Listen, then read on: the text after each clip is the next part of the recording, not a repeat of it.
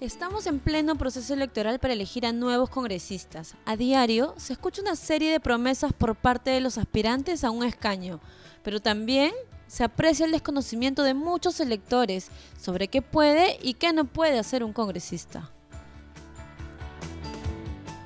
Sabemos que las funciones de un congresista son tres, legislar, representar y fiscalizar. ¿Pero qué puede hacer un congresista? Aquí te lo contamos, para que no te dejes sorprender y también para que no se exija a ellos el cumplir algo que no pueden hacer. Un congresista no puede ejecutar obras. No le corresponde, por ejemplo, construir un puente o reparar una pista.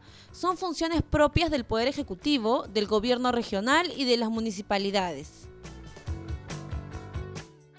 Un congresista tampoco puede dar trabajo. El parlamentario no ayuda a terceras personas a encontrar algún empleo.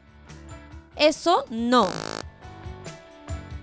Otra cosa que no puede es recibir dádivas. No puede recibir, dar ni gestionar obsequios a cambio de realizar gestiones en el Congreso. Y un congresista tampoco puede influenciar en otros poderes del Estado, es decir, no puede presionar al Poder Judicial, al Ministerio Público u a otra institución para favorecerte o favorecerse.